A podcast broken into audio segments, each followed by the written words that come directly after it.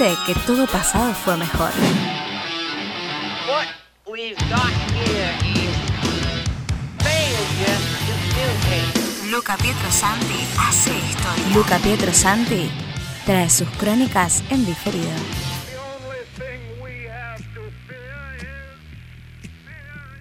Es el momento de la voz que tanto le gusta a Emiliano Prado, eh, Luca. Tiene un Pietro club de fans, ya lo hemos Luca, dicho. Luca, eh. ¿todo bien? Bien, muy bien, chicos. ¿Cómo están ustedes? Muy bien también. Muy buenas noches. Ansiosos acá. Buenas ¿Qué tan, mal, ¿Qué tan mal dije el nombre de la persona que vas a hablar? Lo dijiste muy bien, la verdad que lo dijiste muy bien. Aleister Crowley. No, Ah, no, es- no es la misma persona que nombró Manuel. A decir, es, es otra persona. Es otra que- ¿Cómo? no es la ¿Lo misma puedes decir despacio? Un, un cambio en la sección, en el camino. Po- podemos, podemos. Se llama Aleister Crowley. está. A ver. Emilio. Aleister Crossley. Crossley, claro. Vamos llegando, vamos llegando. Vamos llegando. Bueno, ¿Le podemos entonces, decir Ali? ¿Por qué no? ¿Por qué no? Bárbaro. bien, va a hablar de Ali. Entonces, Luca. Así es, chicos. Hoy les voy a hablar de esta persona, es uno de los ocultistas más influyentes del mundo y posiblemente de la historia. ¿sí? Es un individuo que en su tiempo brilló por llevar una vida de absoluto escándalo, llena de magia, de misterio, pero también con una profunda sed de exploración, no solamente del planeta en el que vivía, sino también de los límites de la conciencia humana. ¿sí? Hablamos entonces de Aleister Crowley, mago, poeta, montañista y corruptor moral también. Corruptor moral. ¿En qué época estamos hablando de esto? Y Crowley vive el final de Inglaterra victoriana. Él nace en 1875 y va a estar muerto para 1947. Bien. ¿Mm? Como decíamos entonces, eh, a Cro- digo, y, y- y por qué es importante el personaje de Crowley? ¿no? Todo ocultista contemporáneo, toda persona que le interese o estudie la magia de alguna manera le debe algo a él, porque él sistematizó un sistema de magia que es muy antiguo. ¿Se acuerdan chicos cuando hablamos de las brujas en una oportunidad? Sí, claro. A Marisa Bueno. le gustó lo de la escoba. Ahí va. Eso en el siglo XV, es- esa es la magia campesina, lo que se llama la baja magia, magia de tradición oral.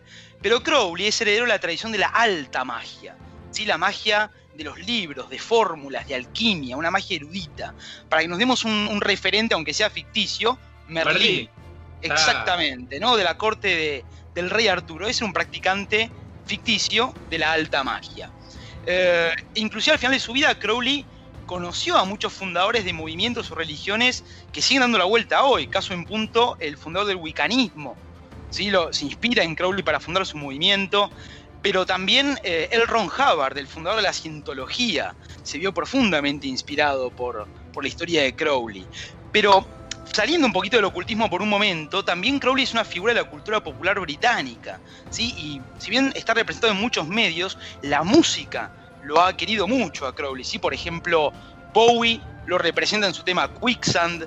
¿sí? En el tercer vinilo, en el tercer álbum de, de Led Zeppelin, Led Zeppelin III, está la Mm. cara de Crowley en el vinilo. Y más famosamente, Ozzy Osbourne le dedica un tema que se llama Mr. Crowley. Bien, veo por dónde viene la, la onda dark y ocultista de este señor. Totalmente, ahí tenía su público. Pero bueno, esta persona nace en 1875, sí, en Inglaterra, eh, en el seno de una familia acomodada, que estaba muy bien económicamente. ¿Y por qué lo estaban? Porque tenían, llamémoslo, una cadena de cervecerías en la cual servían la destilación familiar, que era el Crowley Ale, que aparentemente era muy exitoso. ¿sí? Pero por otro lado, eh, es una persona que creció en un ámbito muy reprimido, ¿sí? una familia muy religiosa que pertenecía a una secta evangélica muy particular que se llamaban los hermanos de Plymouth. ¿sí? Para que nos demos una idea, esta es una secta que tomaba la Sagrada Escritura, la Biblia, al pie de la letra. Por ejemplo, no celebraban Navidad, eh, los juguetes eran considerados una frivolidad. Por Un Opus Dei Sí, extremo, ma- o al- va, no sé. más extremo inclusive todavía que el Opus Dei, pero sí, una cosa por el estilo. El tema es que a los 10 años de Crowley ocurre algo que lo va a marcar mucho, que es la muerte de su padre, ¿sí? una figura tiránica en su vida. Esto y sumado a una mala experiencia en el colegio de pupilos, al que lo mandan después, también asociado a este movimiento religioso, hacen que esta tristeza que él nunca pudo explicar porque estaba muy solo, lo traduzca a rebeldía y delincuencia. Crowley desde muy chico, cuando son sus 15 años, se jura que aquello que su familia lo había prevenido, que era el pecado, iba a ser de ahora en más su medio de vida. Iba a ser más grande y mejor pecador del mundo. Mira. ¿Mm? Lindo También lo objetivo que- para ponerte, ¿no? Voy a- ¿Vos venís de ahí, Emanuel? ¿Vos venís de ese mismo No, culto, no, Emanuel? como viendo- el, ma- el mayor pecador. Emi, hay Claro. un cruce de los que te gustan a vos, hay un destino ilícito acá en este Sí, sí, me estoy volviendo. Crónica diferido. Además tremendo. me gusta mucho la magia, ya nombró Merlín, yo soy muy fanático de esa época. Del, he leído muchos libros del Rey Arturo y eso. Va a haber bastante más de eso más adelante. Pero acá, eh, a sus 15 años también, eh, él tiene su despertar sexual, por un lado, y por otro descubre todas sus grandes pasiones de su vida, que es el montañismo. ¿sí? Él se va a escalar eh, pun- puntualmente a los Alpes suizos y a los picos en Escocia. ¿sí?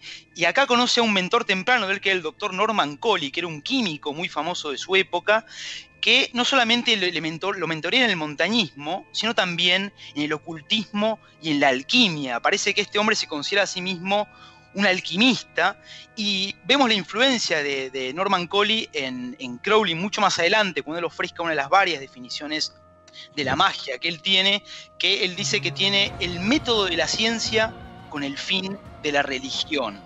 ¿Sí? Que hay una fórmula para un despertar espiritual. A sus 20 años, ya mayor de edad, Crowley finalmente toma control de su herencia, de la fortuna que le deja su padre, ¿sí? que en plata de hoy sería por encima de 2 millones de dólares más o menos. Eh, el dólar encima hoy, no, no ayer o antes de ayer, hoy. Sí, me parece que eran como 50 mil libras esterlinas de esa época y sí, el, el dólar de hoy, tal cual. Cuando empecé a investigar la cruz eran 2 millones redondo, ahora es un poco más, digamos. Eh, Un 35 más. Claro, cuestión, a sus 20 años este hombre ya se, va a estudiar en la Universidad de Cambridge, ¿sí? Y ahí eh, era un hombre que aprobaba las materias con bastante facilidad, no requería mucho esfuerzo. ¿Qué hace en consecuencia? Compra, porque tenía mucho dinero, por la tonelada libros de ocultismo y se encierra en su habitación a leerlos. Pero había, otra cosa más que hace en su habitación, que es otra gran pasión de su vida que lo va a acompañar hasta el final, que es la poesía. Y funda- Ah, fundamentalmente la Empezaba poesía... con P también lo que estaba pensando. La Yo po- dije, ya está. Y iba a pasar que alguna vez Lu- Lucas venía bien de tanto juntarse con nosotros, iba, iba a terminar arrancando. No, pero sigue, sigue bien, sigue bien, Lucas. Y lo que a él le gusta más que nada es la, po- la poesía pornográfica. Él se dedica a publicar con otros nombres pornografía en forma de verso. Y hay una tercera pasión que descubre en Cambridge que tiene la fo- la- el nombre y la forma de Herbert Pollitt. Este era un estudiante de actuación que aparentemente encarnaba roles de mujer en el escenario. Era muy bueno para trasvestirse y se vuelve el primer amante hombre de Crowley. Y acá Crowley se da cuenta de que es bisexual. ¿Mm? Mira. Eh, en el tercer año en Cambridge decide dejar la carrera. Tiene una especie de crisis emocional en la cual se da cuenta de que lo que él buscaba en la vida no era lo material, que él buscaba un despertar espiritual y trascendente. ¿sí? Sí, Esto con seguramente... dos millones de dólares es re fácil creer eso igual, ¿eh? O sea, ¿Viste? Sí, sí, problemas de niño rico, quizás. claro. Pero, eh, en consecuencia, digamos, con todo estos libros de ocultismo que tenía encima, atrae a dos personas que lo van a presentar a su primera sociedad secreta. Así que Crowley va a tener un largo romance en su vida con varias sociedades secretas, algunas que inclusive funda él. Y esta sociedad se llamó la Orden Hermética del Amanecer Dorado, una sociedad que tenía nada más que 10 años en esa época y que se dedicaron a los estudios de la magia. El tema es que cuando ingresa Crowley, se da cuenta de que muchos de los conocimientos que manejaba en los grados inferiores de esta sociedad secreta él ya los conocía, no se siente desafiado. Pero esta sociedad le va a dar otra cosa también, que es el nombre mágico de él, que es el hermano perdurabo, ¿sí? aquel que perdura, ¿sí? que es un nombre que él va a empuñar en sus rituales mágicos por el resto de su vida. El hermano Per. ¿Cómo? cómo? Perdurado. Perdurabo, Perdurabo. exactamente. ¿Mm? Eh, Crowley va a caer en una rencilla política interna de esta orden en el lado perdedor y se va a ver como medio expulsado por default. eh, y él va a tener como un sentido de superioridad contra esta hermandad, lo va a empezar a despreciar más. Acto seguido que hace, habiendo dejado la Facu, habiendo sido expulsado de esta sociedad, se compra una propiedad a bordes del lago Ness, en Escocia, con un fin muy particular. Ejecutar un ritual mágico aproximadamente del siglo XV que se lo conoce como el Abramelín, un ritual complejísimo que tomaba como seis meses de ejecución, que había que levantarse antes del alba a decir las incantaciones, que eran como unas plegarias, y encima con abstinencia de alcohol y de sexo, dos cosas que a Crowley lo fascinaban profundamente. Crónica de una muerte anunciada no logra efectuar el ritual, se, se queda a mitad camino, pero por otros motivos que son los que podemos estar pensando. Uno de ellos es que uno de los dos ayudantes que él se lleva a trabajar con él huye despavorido en la mitad de la noche sin decir por qué. Y el segundo más grave es que el casero de esta propiedad, que aparentemente era abstemio, se pega una borrachera de tres días y el tercer día intenta matar a, su- a sus hijos y a su mujer. Por suerte, sin éxito. Esto lo convence a Crowley de que este ritual que le estaba intentando estaba trayendo energías malévolas y lo descontinúa. ¿Qué hace entonces? Sin nada que hacer, decide dar una vuelta al mundo, ¿sí? Emprende su primera eh, aventura. ¿Y a dónde se va a ir? Primero se va a Estados Unidos, a Nueva York, de ahí va a bajar a México y se hospeda en el DF, donde se mete profundamente en los escritos de un mago de corte que fue John Dee, que era el mago personal de la reina Isabel I de Inglaterra. Em, y se, se obsesiona con un conjuro en particular de John Dee, hablando de alta magia, como decíamos antes, que es un conjuro de invisibilidad. ¿Y cómo lo prueba, lo pone a prueba Crowley después de efectuarlo? Saliendo a caminar por las calles del DF con nada puesto excepto una corona dorada y un manto rojo, como una especie de rey medieval. Y confirma el éxito del conjuro cuando vuelve al hotel y nadie le dice nada al respecto. Ah, mirá. ¿Viste? Acto seguido se va a Hawái, Hawái, Japón, Japón, Hong Kong, Sri Lanka. Argentina?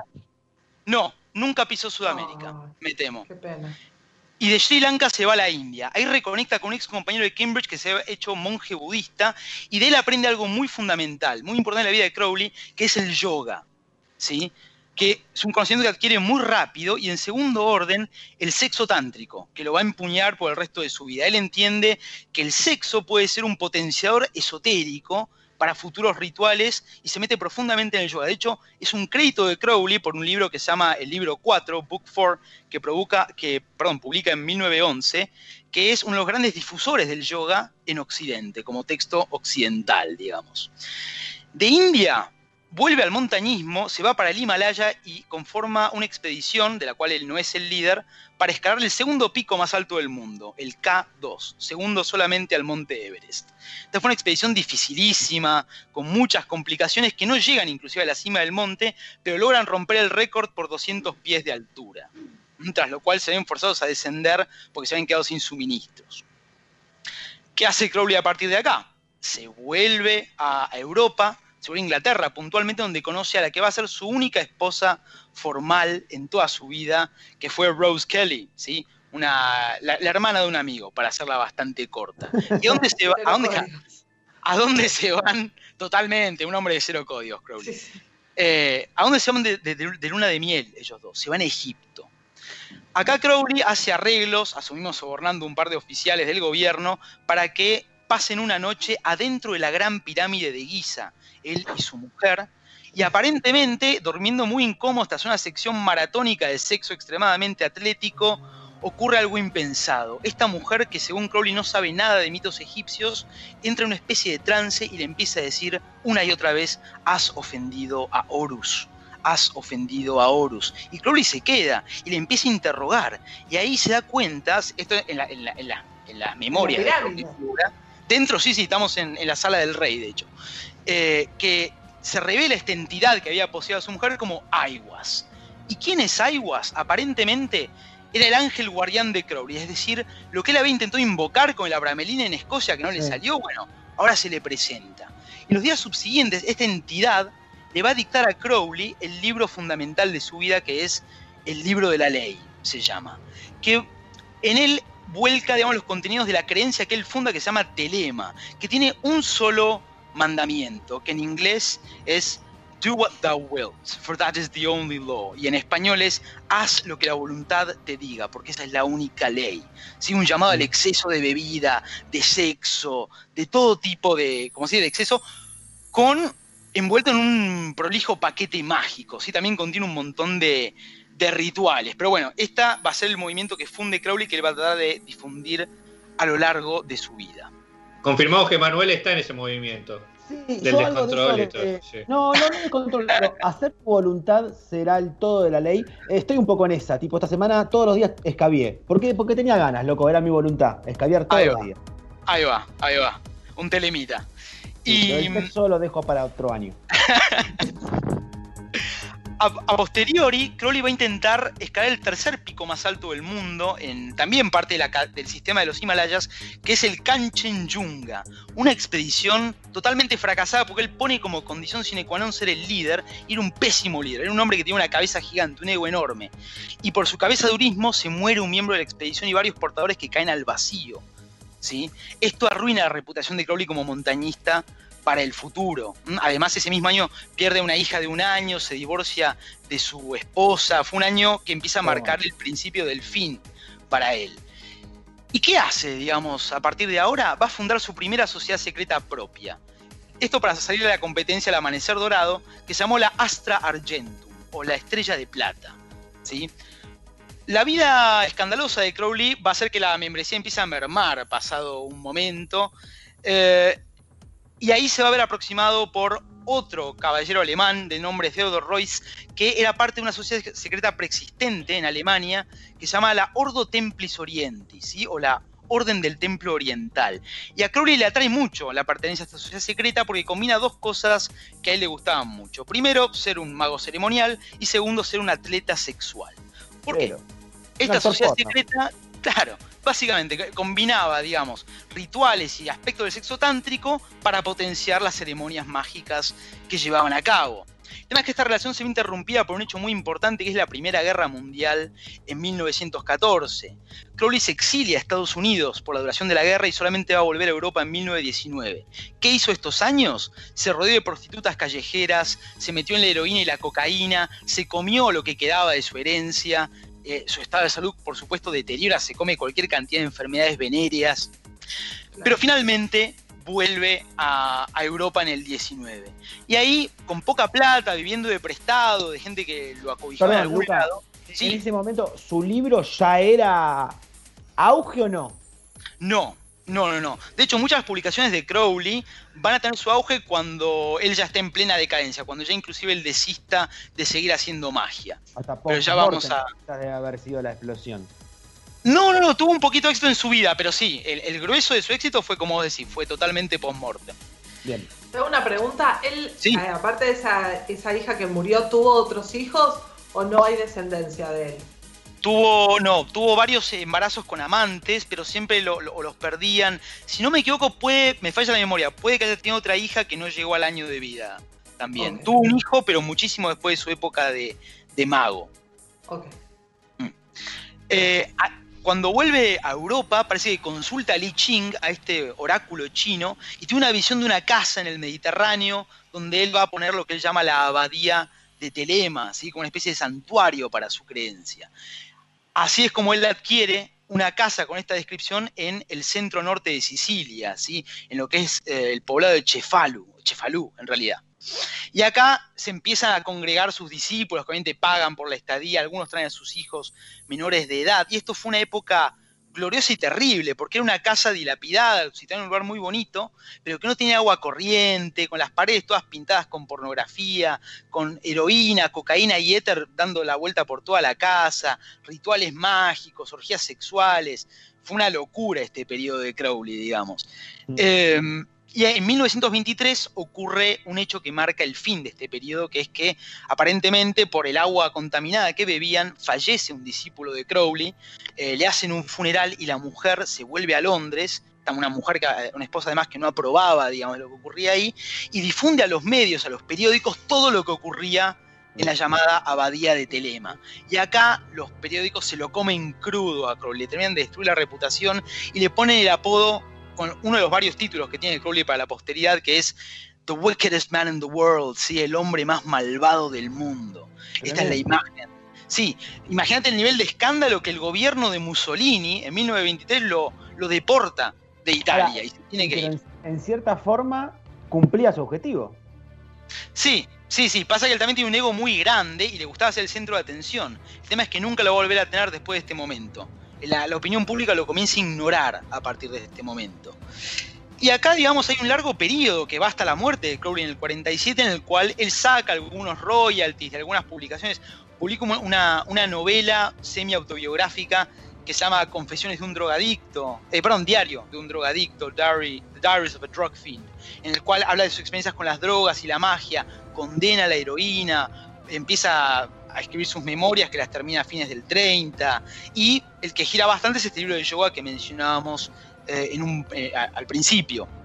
Hay un hito más que hay que mencionar, tres años de su muerte, eh, antes de su muerte, perdón, en 1944, él publica un mazo de tarot, ¿sí? diseña la simbología con una artista que se lo pinta y hay un tarot Crowley, que de hecho yo tengo una copia en casa, dando la vuelta hasta el día de hoy, que es de su, de su autoría. Yo también Final- tengo uno, ¿eh? ¿El de Crowley. No, no, Ah, con el que jugamos el otro día, chicos. Ah, Estoy- está bien, pensé que de Crowley. Doy fe de ello. Tal cual, tal cual, tal cual. Y bueno, como decíamos al principio, él fallece en 1947, sí, en condiciones totalmente empobrecidas, alquilando una mísera habitación eh, en lo que en inglés se llama un boarding house, que es como una especie del equivalente a un conventillo, ¿no? Que te alquilan la cama, pero no sos dueño de tu habitación tampoco. Visitado por muy pocas personas, a veces su hijo. Eh, y en su funeral, aparentemente, se leen varios extractos de muchos libros de ocultismo, entre ellos su propio libro de la ley. Solamente 12 personas asistieron. No, Uh, durísimo, durísimo final. Así termina Sí. la vida del mago. Le quiero preguntar a Lucas si cree en la magia él, después de todo esto. Mira, no sé si creo, yo creo en, en- en las energías y en el esoterismo. Y el sistema de Crowley lo presenta de una forma muy convincente. ¿Viste lo que decíamos antes, no? Del método de la ciencia para el fin de la religión. Si le vas a, le vas a convencer a un escéptico de la magia sobre la magia, los textos de Crowley no son un mal punto de partida. Luca, muchísimas gracias. Más que entretenido el crónica en diferido del día de hoy. Te agradecemos y nos volvemos a reencontrar pronto. Chicos, como siempre, un placer. Cuídense mucho. Fue un contenido exclusivo de Simplemente Imperfectos. Podcast.